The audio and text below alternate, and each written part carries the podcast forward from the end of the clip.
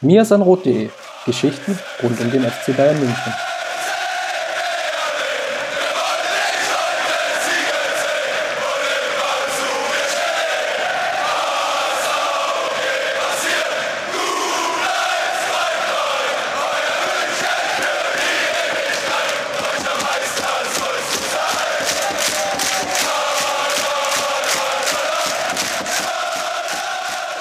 Herzlich willkommen zum Mir ist ein Rot Podcast, Folge 65.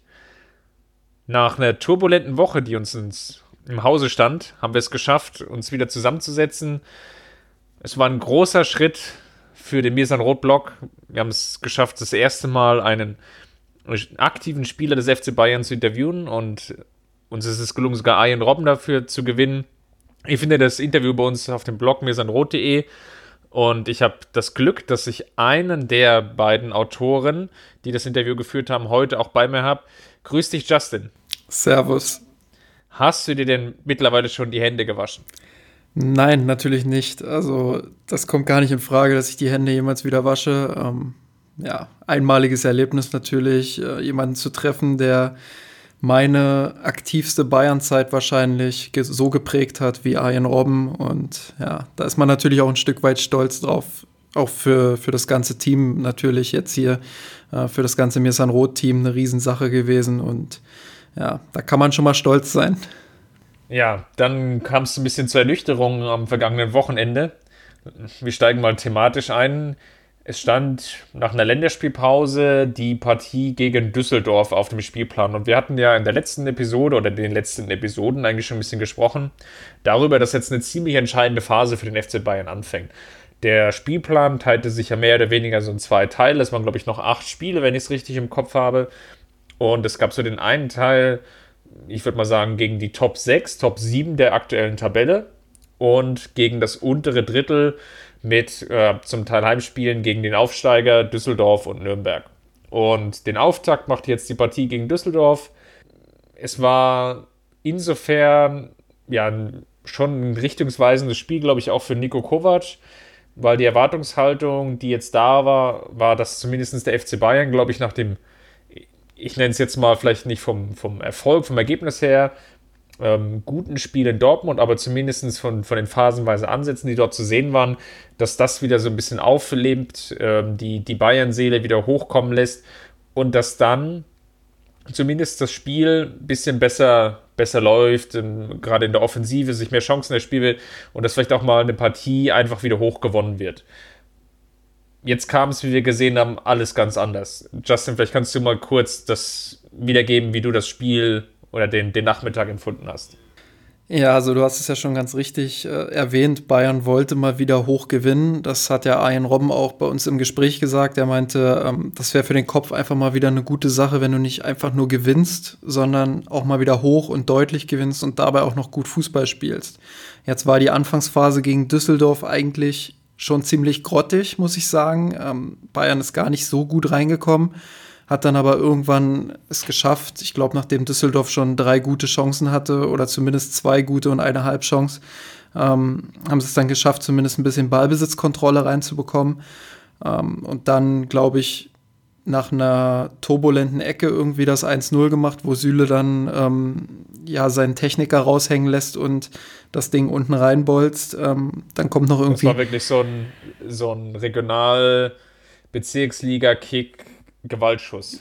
Aber schönes Tor. ja, ja, war auf jeden Fall auch technisch anspruchsvoll natürlich. Ähm, ja, und dann machst du das 2-0 nach einem langen Ball von Boateng auf Müller.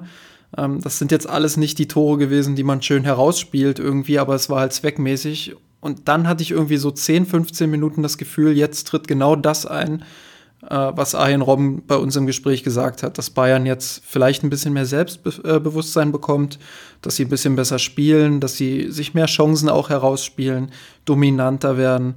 Ähm, ja, und irgendwie kam dann wieder diese fünf Minuten Einbruch, die man nicht erklären kann, äh, wo Düsseldorf dann auch gleich eiskalt das 2-1 macht und ja, seitdem ist Bayern dann auch nicht mehr so gänzlich ins Spiel gekommen, auch wenn sie zwischenzeitlich noch das 3-1 gemacht haben. Äh, so hatte man doch nie irgendwie das Gefühl, dass dieses Spiel sicher ist. Und das ist, das prägt irgendwie auch die Kovac-Bayern in dieser Periode. ähm, ja, dass man nie das Gefühl hat, Bayern hat dieses Spiel jetzt in der Tasche, sondern dass immer die Gefahr besteht, dass ein Konter äh, kommt und der dann sitzt und ja, die beiden Gegentore in der zweiten Halbzeit waren dann natürlich auch pure Slapstick-Gegentore. Ähm, ich will mich da nicht unbedingt jetzt auf einzelne Spieler einschießen, wie das einige Leute in der Öffentlichkeit schon getan haben. Ähm, aber. aber, aber, aber es waren natürlich haarsträubende individuelle Fehler und äh, ja, das, das darf nicht passieren. Ähm, aber ich glaube halt trotzdem, dass es vor allem ein teamtaktisches Problem ist. Also wenn du dann deine Innenverteidiger äh, in Laufduelle schickst, obwohl du weißt, dass sie da vielleicht nicht mehr so on top sind, ähm, ja, dann tut es mir leid, dann läuft auch mit der Mannschaft einiges falsch. Ja, es sind natürlich, glaube ich, Probleme.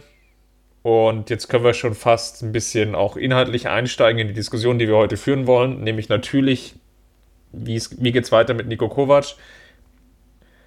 Wenn wir jetzt mal inhaltlich einsteigen in die ganze Debatte, dann ist schon auffällig, dass eigentlich immer wieder die gleichen systematischen Fehler passieren und gemacht werden. Ich glaube, wir haben das jetzt hier auch schon an der Stelle des häufigeren diskutiert.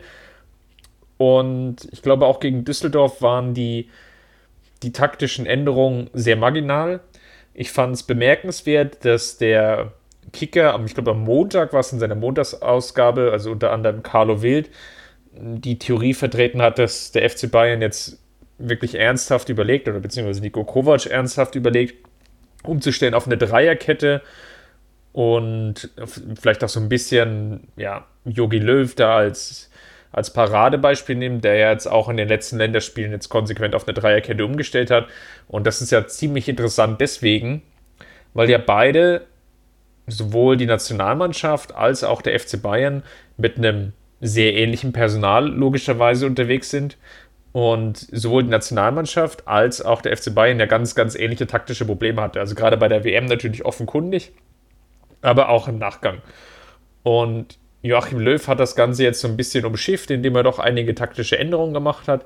Das ist von den Ergebnissen her vielleicht jetzt noch nicht immer wirklich gut, in dem Sinne, dass die Spiele gewonnen werden, aber es reicht zumindest phasenweise zu überzeugen. Und dann war Jogi Löw definitiv mit seiner taktischen Entwicklung, wenn man so ein bisschen das Jahr Revue passieren lässt, gegen Ende des Jahres auf einem, auf einem besseren Weg und jetzt stellt sich mir schon die Frage, warum Kovac dann auch im Zuge der Chames-Verletzung dann nicht reagiert hat und zumindest das ein bisschen in Erwägung gezogen hat. Ja, ich meine, du kannst ja, du kannst ja sagen, und das auch völlig zu Recht, dass Kovac im Moment, das hat er selber auf der PK auch heute gesagt, wir nehmen am Montag auf, ähm, ja, dass er nicht die Spieler zur Verfügung hat, dass er 14 Feldspieler zur Verfügung hat. Das ist ein berechtigtes Argument. Es fehlen wichtige Schlüsselspieler. Aber der Vorwurf, dem, den ich dann immer wieder auch Kovac machen muss, ist nun mal leider, ja, dass er nichts anpasst. Also du kannst ja eine Spielphilosophie für einen fitten Kader haben, aber wenn der Kader eben nicht fit ist, dann musst du als Trainer ja auch darauf reagieren und dann musst du ja was verändern. So, und du hast nun mal jetzt die Option, beispielsweise defensiv zu stabilisieren, indem du sagst, ich bringe eine Dreierkette. So, das wäre schon mal ein Schritt. Und wenn das dann schief geht, wenn Kovac wenigstens was probiert und es geht trotzdem schief, dann kann man ja wenigstens sagen, er hat probiert. Aber so ist halt immer wieder und Woche für Woche steht dann immer wieder die Aussage, ja, er hat nichts, nichts gemacht, er hat nichts angepasst, er hat einfach nichts probiert, er hat denselben Stiefel spielen lassen und das hat dann nicht funktioniert und das war auch keine Überraschung, dass es nicht funktioniert hat. Und den Vorwurf muss man Nico Kovac einfach bei aller berechtigten Kaderdiskussion auch machen. Ähm, er hat nichts angepasst, er hat nichts versucht und ja, das ist schade. Es erinnert so ein bisschen, und jetzt kommt vielleicht ein ziemlich kruder Vergleich, an die Phase, die Peter Bosch hatte beim BVB gegen Ende seiner Amtszeit. Absolut, ja. Es nimmt ja einen ziemlich ähnlichen Verlauf gerade. Bosch ist auch sehr, sehr gut gestartet, auch von den Ergebnissen her gut gestartet ich glaube, die ersten sieben oder acht Partien gewonnen. Ein ganz ähnliches Niveau wie, wie Kovac jetzt auch mit den Bayern. Aber auch bei den Siegen war damals auch schon auffällig, es passt nicht hundertprozentig. Es sind zum Teil Ergebnisse da, die mit Spielglück zu begründen sind. Vom gesamten Spielverlauf, auch mal von der Abschlussschwäche der Gegner profitiert. Teil Konter zum Teil nicht zu Ende gespielt, etc. etc. Da waren so mehrere Faktoren, warum es sehr, sehr gut lief damals für den BVB. Und wenn man genau hingeschaut hat, hatte man schon gesehen, dass es ein sehr, sehr fragiles Gebilde war, dass es schon Adaptionsprobleme gab, dass die Defensive da nicht gut genug stand und dass man sich sehr, sehr häufig hat auskontern lassen, wenn es der Gegner effektiv und effizient gespielt hat. Und dann gab es irgendwann nach, glaube ich, der ersten, zweiten Länderspielpause den großen Bruch, der dann dazu führte, dass das taktische System mehr oder weniger zusammengebrochen ist. Die Gegner wiederum hatten auch ein bisschen mehr Zeit, sich darauf einzustellen, haben die Muster erkannt, die gegnerischen Trainer hatten es leichter, dann ja das passende Kryptonit im Endeffekt für den Fußball von Peter Bosch rauszusuchen, das dann dazu geführt hat, dass, glaube ich, der BVB zwei, drei Monate lang gar kein Spiel gewonnen hat. Und eine ganz ähnliche Phase sehe ich hier jetzt beim FC Bayern auch. Kovac hat ordentlich angefangen. Die ersten Ergebnisse haben aber so ein bisschen darüber hinweggetäuscht, dass viele Spiele doch ziemlich ernüchternd vorgetragen wurden. Ich erinnere an den ganz knappen Pokalsieg mit 1 zu 0 gegen Drochtersen Asseln, wenn ich den Namen noch richtig im Kopf habe. Dann die ersten Saisonspiele mit zum Teil ordentlichen Ergebnissen, aber auch schon Spielen, die auf der Kippe standen. Das Heimspiel gegen Hoffenheim, das Heimspiel gegen Leverkusen. Dann Partien auswärts, die okay waren, wo man aber vielleicht auch ein bisschen davon profitiert hat, dass der Gegner selber nicht so viel dazu beitragen konnte, Stuttgart und Schalke an der ersten Stelle hier zu nennen, die sicherlich größere Probleme hatten als der FC Bayern zu dieser Zeit. Und dann kam die Länderspielpause und dann entwickelte sich so ein kompletter Bruch in, in der gesamten Spielphilosophie. Natürlich kam jetzt erschwerend auch hinzu, dass immer mehr Verletzte sich einreiten und der Kader an der Stelle einfach, ja, aufgrund seiner Dünne natürlich ex extrem beansprucht wurde. Nichtsdestotrotz fällt auf, dass wir da so gewisse Parallelen oder dass ich sehe gewisse Parallelen und ähm, ich bin jetzt ziemlich gespannt, wie, wie das jetzt in den nächsten Wochen weitergeht oder in den nächsten Tagen, beziehungsweise allein jetzt erstmal im nächsten Spiel gegen, gegen Lissabon, weil auch damals Bosch man jetzt so ein bisschen vorgehalten hat, dass er keine taktischen Veränderungen vorgenommen hat. Das System sei zu instabil oder war zu instabil. Und es wurde immer wieder auch medial wesentlich stärker jetzt noch aufgegriffen als beim FC Bayern. Und Bosch hat aber, ist eher in so einem Starrsinn oder eine Passivität verfallen und hat das Ganze dann einfach über sich ergehen lassen. Und hier bin ich jetzt sehr, sehr gespannt, ob Kovac den gleichen Fehler macht. Ich glaube, gegen Fortuna hat er ihn schon gemacht. Bin gespannt, ob es jetzt gegen Lissabon auch so sein wird. Er hatte mal eine ganz kleine Mini-Phase, als er, glaube ich, gegen Freiburg Kimmich auf die 6 gestellt hatte, um die Thiago-Verletzung aufzufangen nachdem das nicht so lief, ist er davon wieder abgerückt im Dortmund-Spiel. Und ich bin jetzt gespannt, welche Adaption oder welchen Lösungsweg er sich jetzt für das Lissabon-Spiel vielleicht für ein Entscheidungsspiel, das werden wir sicherlich vielleicht im Nachgang nochmal diskutieren, ähm, für ihn dann ja, ja, einschlägig ist oder ob, ob er da Änderungen vornimmt oder ob er auch wieder mit der gleichen Marschrichtung starten wird. Ich bin dahingehend ehrlich gesagt auch ein Stück weit enttäuscht von Kovac, weil er ja in der ersten Pressekonferenz schon angekündigt hat, dass er Flexibilität von seinen Spielern fordert, dass er auch mehrere Systeme einstudieren lassen möchte und ähm, dass er sich auch bewusst darüber gezeigt hat, dass Louis van Gaal in diesem Verein war und dass er 2009 etwas losgestoßen hat, wo er bleiben möchte. So, und diese Aussagen, die haben mich, die haben mich eigentlich hoffnungsvoll gemacht, auch in Kombination äh, mit den Spielen in Stuttgart und da muss ich dir widersprechen, zu Hause gegen Leverkusen, ähm, weil das Spiel zu Hause gegen Leverkusen war tatsächlich noch mit das stärkste in dieser Saison, ähm, wo man sehr dominant. Wobei man da ja, genau, wobei man aber da auch ja im Rückstand war. Gleich durch den Elfmeter am Anfang, wenn ich es noch ganz richtig. Ja, aber da hat man auch richtig gut äh, reagiert dann, hat dominant nach vorne gespielt, ähm, hat im Gegenpressing vor allem funktioniert und das hat mir schon Hoffnung gemacht, weil das waren jetzt nicht, auch unabhängig von den Gegnern, die damals absolut nicht in Form waren und das, das muss man auch erwähnen. Ähm, aber unabhängig davon waren die Spieler auf dem Feld einfach gut positioniert, ähm, hatten eine gute Mittelfeldstruktur auch und davon ist ja jetzt überhaupt nichts mehr zu sehen. Und da frage ich mich schon, wie kann das so schnell passieren innerhalb von, von ein paar Wochen? Ähm, das ist schon alles ziemlich seltsam und auch eigentlich von außen überhaupt nicht zu erklären. Ich glaube, das kann man nur erklären, wenn man innerhalb der Kabine ist, wenn man jeden Tag äh, an der Mannschaft ist und, und das auch sieht. Und dieser, dieser Leistungsabfall, den es ja auch schon unter Carlo Ancelotti zu beobachten gab innerhalb von wenigen Wochen, ähm, ich glaube, das ist schon so ein Anzeichen, dass der Trainer bereits gescheitert ist. Das, das habe ich auch an anderer Stelle hier im Podcast schon mal gesagt.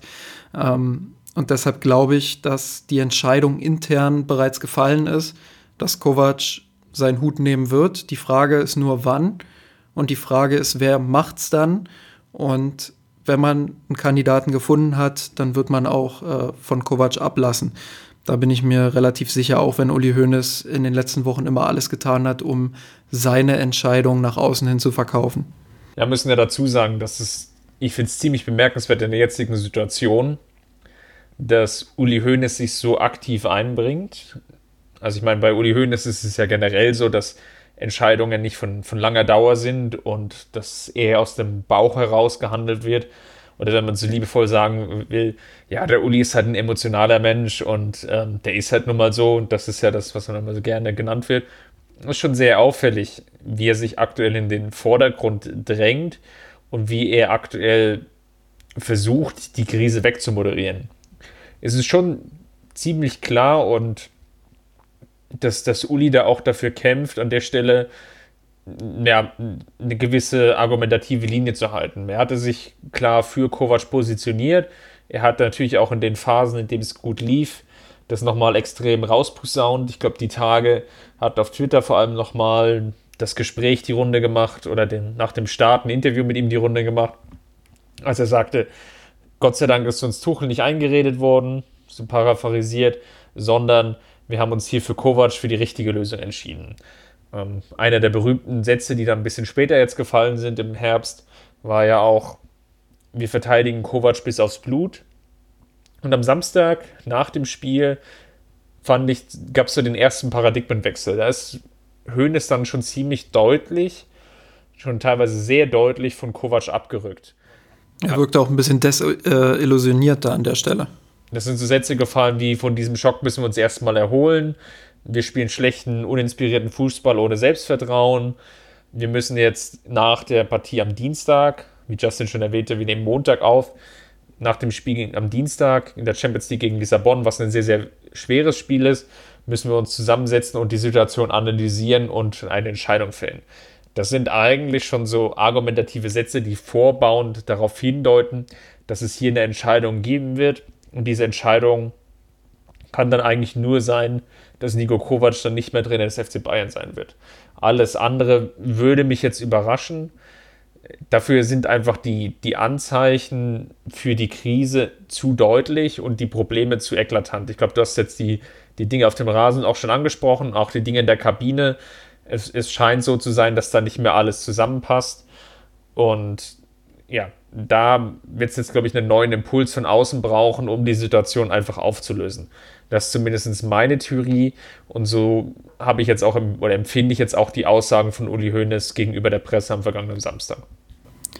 Es ist ja auch die, also es ist ja auch die Sache, dass, dass Nico Kovac ja eigentlich an sich ein ziemlich guter Typ ist. So, wenn man, wenn man ihn jetzt immer in Interviews hört, in den Pressekonferenzen, ähm, er geht ja jetzt selbst in dieser Situation noch so souverän damit um, wie man nur damit umgehen kann, zeigt sich immer noch kämpferisch. Äh, er hat auch heute auf der Pressekonferenz äh, ja nochmal versucht, den Journalisten so ein bisschen Kontra zu geben, aber es gelingt halt natürlich nicht mehr so, weil die Erfolge natürlich nicht da sind und weil alle merken, da stimmt was nicht und das kann auch niemand mehr vor der Öffentlichkeit verstecken, einfach weil es viel zu deutlich ist. Mir tut es halt ein bisschen für Nico Kovac leid, ähm, weil ich finde, dass, ja, dass die Hauptfehlentscheidung halt bei den Bossen lag, ähm, die bereits Anfang des Jahres darauf gepocht haben, dass Jupp Heynckes noch ein Jahr macht und ähm, ja, da ewig gewartet haben und am Ende dann die wenig überraschende Nachricht bekommen haben, dass Heinkes es nicht machen wird.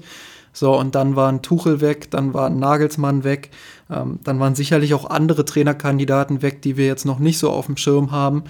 Ähm, ja, und dann wurde sich einfach für den entschieden, so mein Eindruck, der einerseits den Verein kennt und andererseits erfolgreiche Jahre mit Eintracht Frankfurt hatte. Aber es wurde nicht darüber nachgedacht, wie dieser Erfolg bei Frankfurt zustande kam, welchen Fußball Frankfurt spielen ließ und ob das, was Kovac dort hinterlassen hat, ihn für den FC Bayern qualifiziert. Ich glaube, Nico Kovac ist ein sehr, sehr guter Trainer für Mannschaften, die regelmäßig ihr Underdog-Image ausleben können, die nicht in der Favoritenrolle sind, die das Spiel nicht machen müssen, ähm, die sicherlich aber auch darauf fokussiert sind, trotzdem spielerisch Lösungen zu finden. Ich glaube, da ist Kovac perfekt aufgehoben. Ähm, ich halte ihn aber nicht für einen Trainer, der in diesem dominanten System, das der FC Bayern nun mal spielt und für das der FC Bayern nun mal die Spieler im Kader hat. Du kannst mit diesem Kader einfach keinen Konterfußball spielen. Du kannst mit diesem Kader ähm, ja nicht auf Tempo-Fußball gehen, sondern du musst dich geduldig in den 16er kombinieren. Und daran ist Nico Kovac gescheitert. Er hat gemerkt, dass seine eigene Idee von Fußball mit diesem Kader vielleicht nicht umzusetzen ist. Ähm, versucht dann natürlich, sich irgendwie an die Spieler anzupassen, ähm, wobei dieser Schritt ja eher weniger erfolgte, wie wir vorhin schon analysiert haben. Ja, und das ist dann einfach zum Scheitern verurteilt. Ich glaube, er hatte nicht die Spieler für den Fußball, den er eigentlich spielen lassen wollte. Und das ist dann so ein Stück weit das Hauptproblem. Und das wird dann am Ende auch den Kopf von Nico Kovac kosten. Man muss ja dazu sagen, ich glaube, wir haben. Es ist sicherlich eine mutige Entscheidung. Und ich glaube, ich will gar nicht kritisieren, dass man jetzt diese mutige Entscheidung gewählt hatte. Es war ein Risiko, Nico Kovacs Sohn. Es war eine 50-50-Entscheidung. Es ist immer schwierig, wenn man jemanden der in einem ja, mittelgroßen Umfeld funktioniert, ähm, hochhieft auf die nächsthöhere Position mit mehr Aufmerksamkeit, vielleicht mit mehr Verantwortung, äh, vielleicht auch mit schwierigeren Charakteren, als das in Frankfurt jetzt definitiv der Fall war. Das kann funktionieren, das muss aber nicht funktionieren. Es ist nicht ohne Grund, warum man dann gerne als, als Spitzenclub und der FC Bayern sieht sich ja als solcher natürlich auch nach Trainern Ausschau hält, die eine gewisse Erfahrung mitbringen und die bewiesen haben, dass sie es können und dass es klappt. Und ich glaube, da hat man sich halt einfach an der Stelle ein Stück weit verzockt. Man ist davon ausgegangen, dass Kovac da der Richtige ist.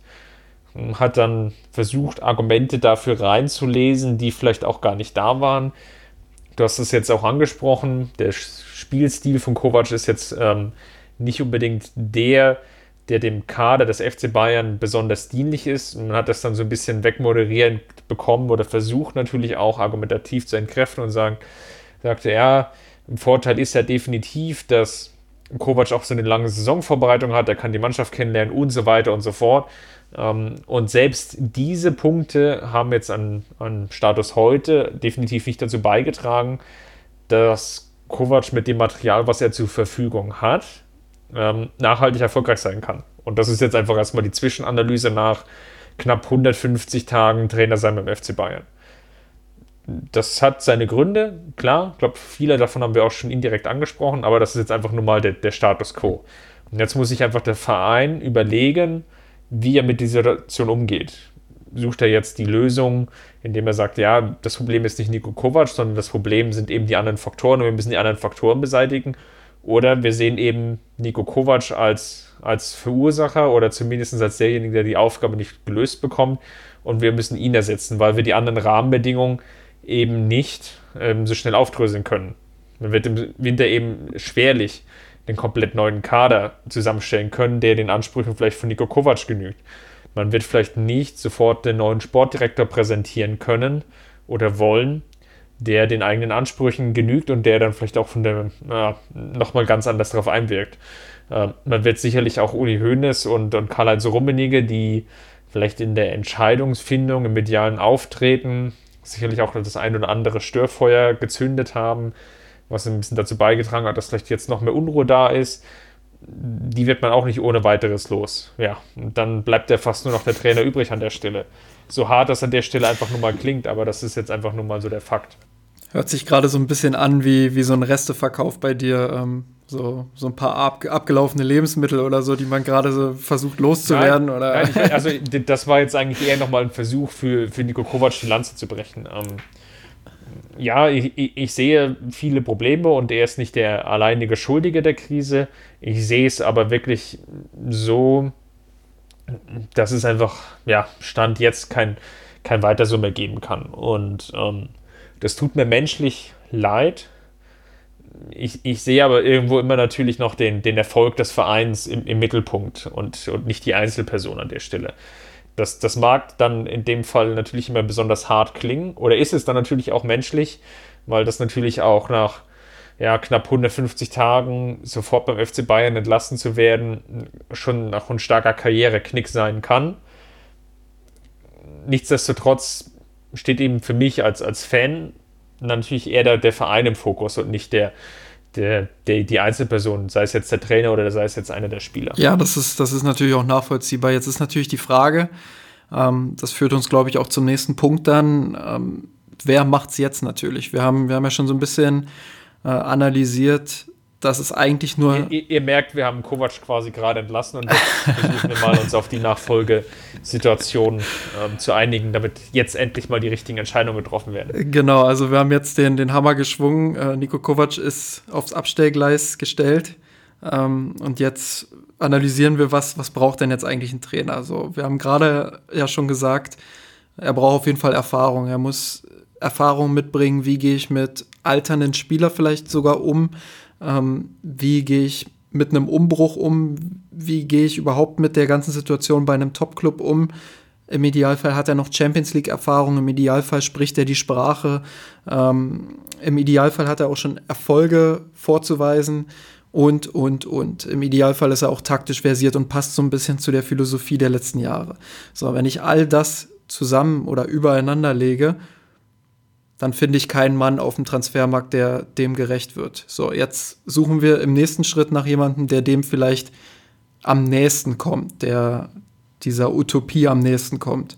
So, und dann führt es mich eventuell tatsächlich, auch wenn ich äh, ja, mich selber heute so ein bisschen gekniffen habe, ob dieser Gedanke wirklich von mir kommt oder ob ich einfach nur verzweifelt bin, ähm, aber, aber der Gedanke führte mich dann tatsächlich zu Arsene Wenger. So, das ist jemand, der. Der Arsene Wenger, der, der 5-1 in München am laufenden Band verloren hat. Genau, der Arsene Wenger. Also deswegen musste ich mich auch erstmal kneifen, aber ähm, ich habe versucht, mich dann selber davon zu überzeugen, indem ich folgende Argumente gesammelt habe.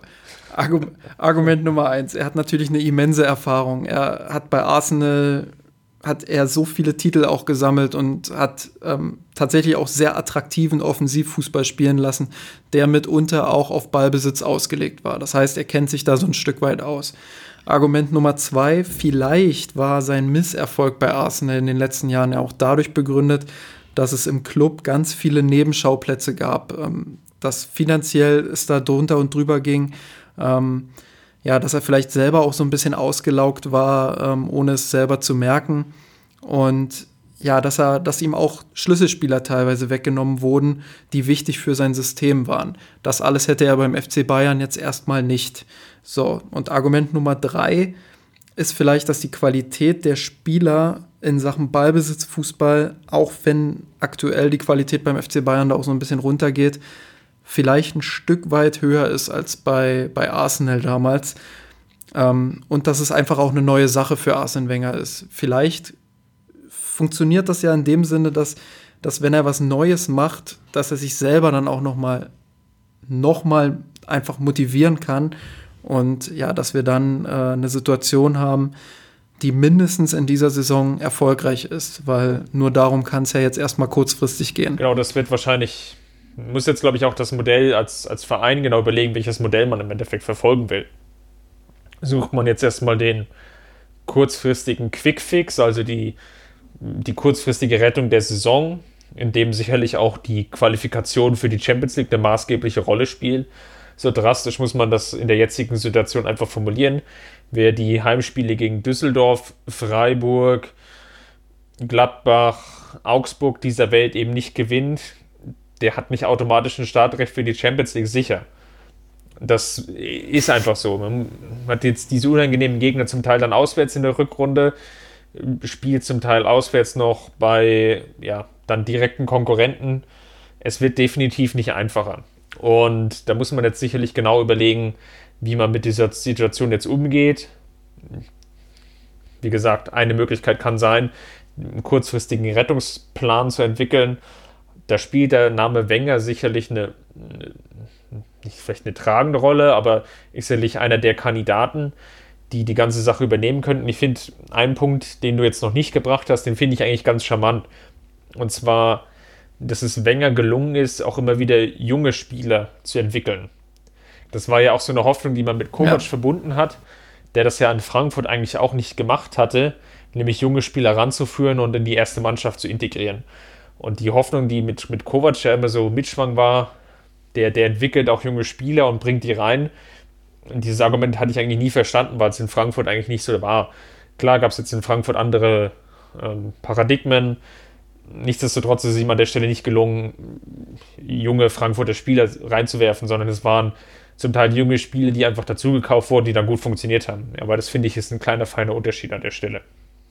Wenger hat das mit dem, dem Aufbau der Arsenal-Akademie schon sehr, sehr nachhaltig vorangetrieben und es auch immer wieder ge geschafft, junge Spieler da zu entwickeln.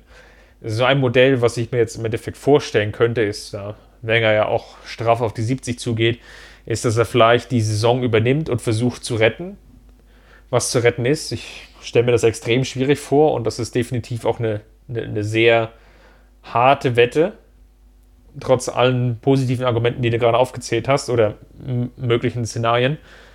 Und dass man dann vielleicht sogar Wenger schafft zu integrieren, nachhaltig in den Verein einzubinden. Sei es jetzt als äh, Sportvorstand, sei es als ähm, Sportdirektor, sei es irgendwie in die Scouting-Abteilung, um dort vielleicht auch nochmal von seinem Netzwerk zu partizipieren. Weil Wenger sicherlich gerade im Bereich des französischen Jugendfußballs ähm, und vielleicht auch des englischen Jugendfußballs extrem gut auskennt und da definitiv nochmal auch die Scouting-Abteilung des FC Bayern gerade auch im Nachwuchsbereich nochmal nach vorne bringen kann. Und das ist definitiv ein Pluspunkt, den ich dann irgendwie sehe und vielleicht auch eine Perspektive, wie sich das Ganze entwickelt. Weil, und jetzt komme ich auch zum Punkt, ich denke nicht, dass Wenger dann die nächsten drei bis fünf Jahre dann den, den FC Bayern Trainer machen kann oder soll oder wird, sondern dass das dann nur eine Übergangslösung ist, bis man vielleicht dann im Sommer oder maximal in, in anderthalb Jahren dann nochmal die Chance bekommt, dann generell nachzujustieren. Ich glaube ja, dass, dass Arsene Wenger das nur macht, wenn er auch wirklich eine langfristige Perspektive sieht. Also langfristig meine ich mindestens zwei Jahre. So, vielleicht lässt er sich von dem Modell überzeugen, was du gerade vorgeschlagen hast, dass man sagt, okay, bringen die Saison jetzt zu Ende, wir gucken, ob wir eine Alternative auf dem Markt finden. Ähm, wenn diese Alternative verfügbar ist, dann nehmen wir die und bauen dich quasi in einer hohen Position im Verein ein und ähm, lassen dich dort partizipieren und versuchen auch selbst von dir zu profitieren. Ähm, das kann ich mir vorstellen, dass Wenger da durchaus auch bereit ist, mit sich reden zu lassen. Ähm, ich glaube immer. Das kann ja auch, ist, um, um dir mal ins Wort zu fallen, das kann ja auch noch einen Co-Trainer an die Seite gestellt bekommen, oder er kann einen Co-Trainer an die Seite gestellt bekommen, der vielleicht geradezu auch entwickelt wird dann von der Rolle des Co-Trainers in die Trainerrolle reinzuschlüpfen, der einfach schon sehr, sehr viel Verantwortung von Grund auf mitbekommt. Ja. Dass Wenger da gar nicht so sehr die, die treibende Kraft ist, sondern auch so der, der, der Charming Guy und die Projektionsfläche nach außen ist. Aber nach innen hin ist es dann vielleicht noch ein jüngerer, dynamischer Trainer, der mehr, oder mehr Ideen mitbringt an der Stelle. Ja, es gibt auf jeden Fall viele Szenarien, die ich mir mit Arsene Wenger gut vorstellen könnte. Ich würde es auch gar nicht so von vornherein ablehnen. Wenn es gut mit ihm funktioniert, äh, warum dann nicht auch zwei, drei Jahre mit Wenger weitermachen? Und du hast es ja anges äh, angesprochen, er hat bei Arsenal ja nicht nur einen Umbruch gestaltet, sondern gleich mehrere Umbrüche. Und er hat sehr viele junge Spieler bei Arsenal rausgebracht und entwickelt. Ähm, ich glaube, das ist ein ganz großes Plus in dieser Situation, weil der FC Bayern hat meiner Meinung nach in der Vergangenheit in der Trainersuche zu oft den Fehler gemacht, nur auf die Erfolge und die Titel zu schauen, aber nicht danach zu schauen, wie sehr passt dieser Trainer eigentlich zum Club und zu, zu der aktuellen Situation. Bei Ancelotti wurde beispielsweise der Fehler begangen, dass da kein Entwickler geholt wurde. Also keiner, der, der tüfteln kann, der junge Spieler weiterentwickeln kann, sondern jemand, der mit Mannschaften arbeiten kann, die auf ihrem Zenit sind. So, der FC Bayern ist aber ja nun schon seit einigen Jahren drüber. Ähm, und dementsprechend ist es natürlich wichtig, jemanden zu holen, der junge Spieler entwickeln kann. Und das ist Arsene Wenger auf jeden Fall. Und äh, ja, ich glaube, er ist in der Lage, dann bei, beim FC Bayern die neuen Wenger Boys zu entwickeln. ja, dann wird die Partie in Düsseldorf natürlich definitiv unter dem Motto bleiben: äh, Don't look in Bacchio in Wenger. Aber um mal den alten Oasis-Hit nochmal zu bemühen. Aber ich glaube, das sind Diskussionen, die werden wir dann anders mal führen. Ich würde vielleicht noch auf einen Aspekt eingehen. Ähm, wir hatten jetzt heute jetzt mal über Wenger diskutiert und ja, in den glaub, vorherigen Podcast vielleicht auch mal so kreative Lösungen wie, wie Laudrup oder Conte natürlich ins Gespräch gebracht. Ich würde vielleicht noch mal auf eine Personalie eingehen, die in diesen Tagen wenig auffällig war und die da mit reinspielt und wie er Diskussion da jetzt gemerkt und verfolgt hat. Wir diskutieren jetzt schon 35 Minuten. Dann wird euch sicherlich aufgefallen sein, dass der Name Salihamidzic noch gar nicht gefallen ist.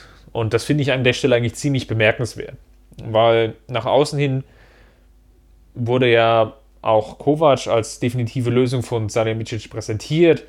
Ähm, das war dann zum Teil sehr, sehr putzig und anmutig, dann sind auch irgendwie vorgetragen von der Vereinsführung. Ich weiß gar nicht mehr, ob es jetzt äh, Rummenigge oder Hoeneß war, der das dann gemacht hat, oder, oder was sogar Edmund Stolber. Ich kriege schon gar nicht mehr zusammen. Es, war, es klang so wie, ja, da hat, hat der Bratze immer so eine Arbeitsvorlage entwickelt und hatten wir dann ein Meeting und dann in dem Meeting, da waren wir alle überzeugt, dann haben wir gesagt, dann machen wir das. ähm, ich glaube, das, das kam gerade so ein bisschen raus, jetzt ist es auch ein bisschen Streit um die Ablöse ging mit Nico Kovac. Äh, ich krieg's schon im Kopf gar nicht mehr so richtig zusammen, aber das war das, was mir hängen geblieben ist, ja, der Pratz so mit der Arbeitsmappe, ähm, der dann in das Meeting reinkommt und dann ähm, jetzt mal einen Fashion PowerPoint-Vortrag vorbereitet hat und dann mal so die, die Spiegelanstriche dann an die Wand nagelt und dann, dann holt der FC Bayern den richtigen Trainer auffällig ist jetzt definitiv, dass er eigentlich schon in den letzten Wochen sehr, sehr ruhig oder dass es um ihn sehr, sehr ruhig geworden ist. Ähm, kann natürlich vielleicht auch andere Gründe haben, er weiß es nicht. Aber die Lesart nach außen hin oder als Außenstehender ist natürlich erstmal, dass er definitiv entmachtet wurde und dass er weniger, weniger Einfluss bekommt. Nicht, nicht ohne Grund spielt sich gerade Uli Hoeneß, und das hatte ich ja eingangs schon mal erwähnt, ähm, sehr, sehr in den Vordergrund. Ähm, ist jetzt nahezu in jedem Interview vertreten. Karl-Heinz Rummenigge weniger, ähm, aber natürlich auch sehr präsent. Aber von, von Seljamicic kommt sehr, sehr wenig. Und das finde ich zumindest ja, eine, eine interessante Randnotiz, weil es natürlich auch so ein bisschen darauf hindeutet, dass seine Zeit beim FC Bayern wohl auch nicht mehr so lange sein wird. Ähm, alles andere ja, würde mich jetzt in der jetzigen Situation überraschen.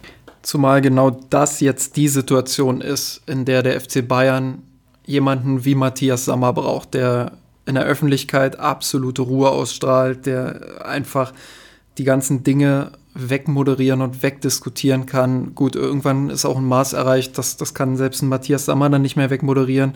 Ähm, da ist dann jeden Tag was Neues, aber ähm, ja, aber er ist halt jemand, der, der nach außen hin diese Ausstrahlung hat, diese Ruhe, diese, dieses in diesem richtigen Moment die Mannschaft zu fordern, aber auch im richtigen Moment sich vor die Mannschaft und den Trainer zu stellen. Und ähm, ja, Salihamidzic, der hat sich jetzt hinter die Bosse quasi gestellt, sich dahinter versteckt, ähm, ist in der Öffentlichkeit überhaupt nicht mehr präsent. Ähm, vielleicht hat er auch eine Ansage bekommen intern, äh, dass er ja, dass er nichts mehr sagen soll, erstmal, dass das jetzt Bosssache ist und dass die das machen. Ähm, aber in jedem Fall, und es gibt kein Szenario in meinem Kopf, in dem das positiv sein könnte, in jedem Fall sehe ich das auch so, dass das eher ein Zeichen dahingehend ist, dass, ja, dass Brazzo nicht mehr lange im Verein sein wird. Ähm, ich glaube nicht, dass jetzt mitten in der Saison dieser Schritt gegangen wird, erst recht nicht, wenn man jetzt ähm, den Trainer entlässt kann ich mir nicht vorstellen, dass man auch gleichzeitig noch den Sportdirektor entlässt und diese Baustelle dann auch noch aufmacht.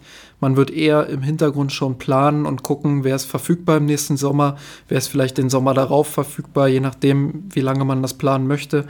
Ähm, wen könnten wir da installieren? Und dann wird man das versuchen, so moderat wie möglich alles ähm, ja, zu erklären und nach außen hin zu verkaufen.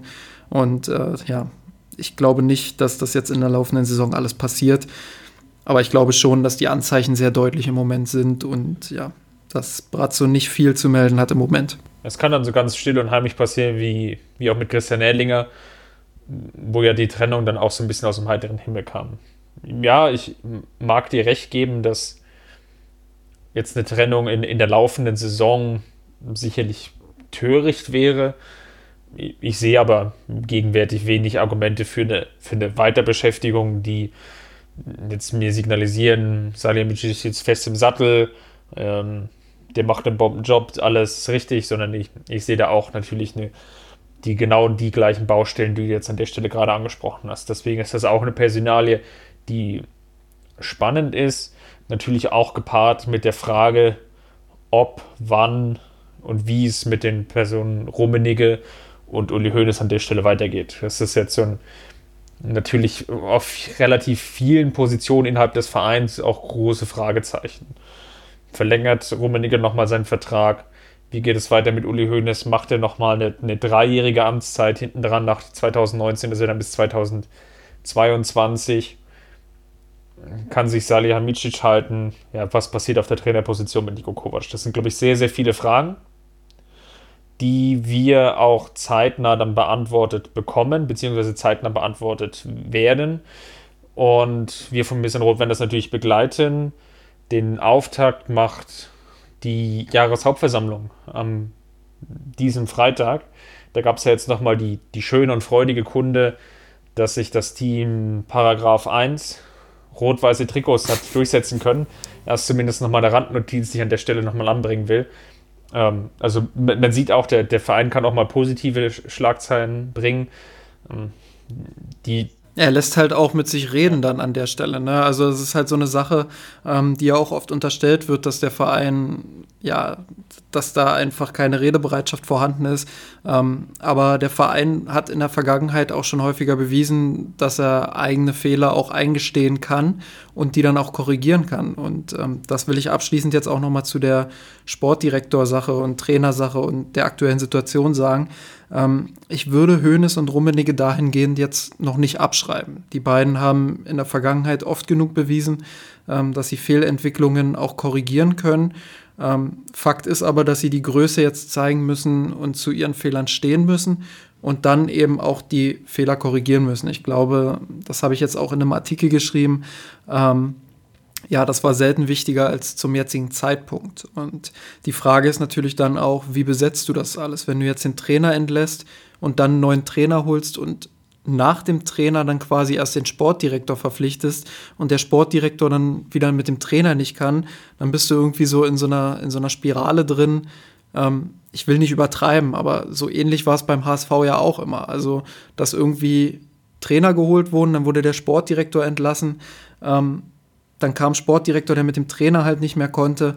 Und äh, normalerweise ist es ja so, dass der Sportdirektor sich für einen Trainer entscheidet und ähm, dass da dann ein Team auch arbeitet. Und da bin ich sehr gespannt, wie der FC Bayern das lösen wird. Nun wird der Trainer zuerst gehen.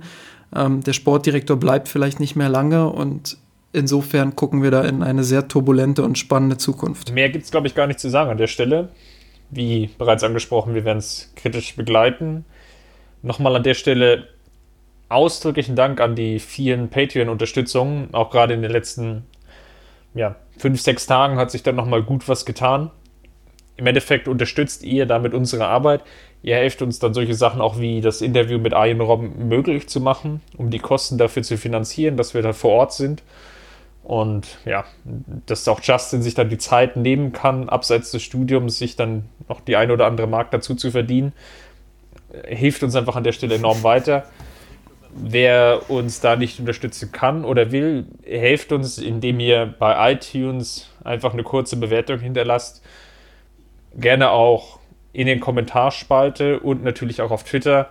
Sagt uns, was euch gefallen hat oder was euch nicht gefallen hat, welche Themen wir vielleicht nochmal ansprechen sollen. Das würden wir dann gerne für die nächsten Podcasts aufnehmen. Und ja, bis dahin bleibt uns erstmal einen, einen, fröhlichen, schönen ersten Advent zu wünschen. Und ich glaube, wir sprechen uns dann schon nächste Woche spätestens wieder, Justin, wenn wir ja, die aktuelle Situation beim FC Bayern mal wieder beleuchten müssen. Ja, wenn Uli Hoeneß dann im Büro gesagt hat, Hermann, warum machst du das nicht? Und Hermann Gerland dann neuer Cheftrainer des FC Bayern ist. Mehr gibt es nicht zu sagen. Den richtigen Rauschebart hat er. Es fehlt nur noch die Route. ich glaube, es passt. Bis dahin. Wichtig ist unterm Baum. Wichtig ist unterm Baum. Bis dahin erstmal äh, vielen Dank fürs Zuhören und dass ihr durchgehalten habt. Bis dahin, Servus. Servus. Wir haben den Kampf gewonnen, den Thron erklommen, der Haien hat's gemacht. Ich hab geträumt von dir,